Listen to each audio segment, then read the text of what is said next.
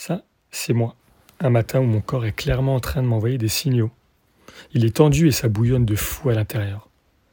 Je sens que si je veux être efficace aujourd'hui, il va falloir bouger tout ça, décrasser la machine, faire de la place pour inviter des énergies plus créatives que latentes.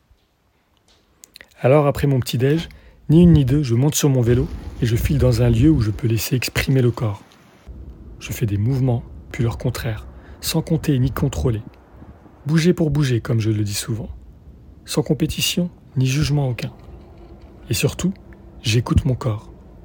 À travers mes sensations et mes ressentis, je sais par expérience qu'il saura me guider sur quel exercice choisir, à quelle fréquence et intensité je dois le pousser, mais aussi à quel moment je dois m'arrêter.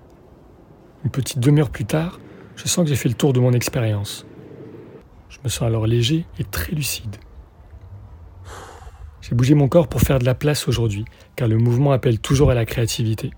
Ce faisant, j'ai donc été productif sur mes différents projets, mais j'ai aussi préparé et fortifié mon corps pour une session physique plus rude le lendemain. Et toi, c'est quoi ta routine pour rester créatif?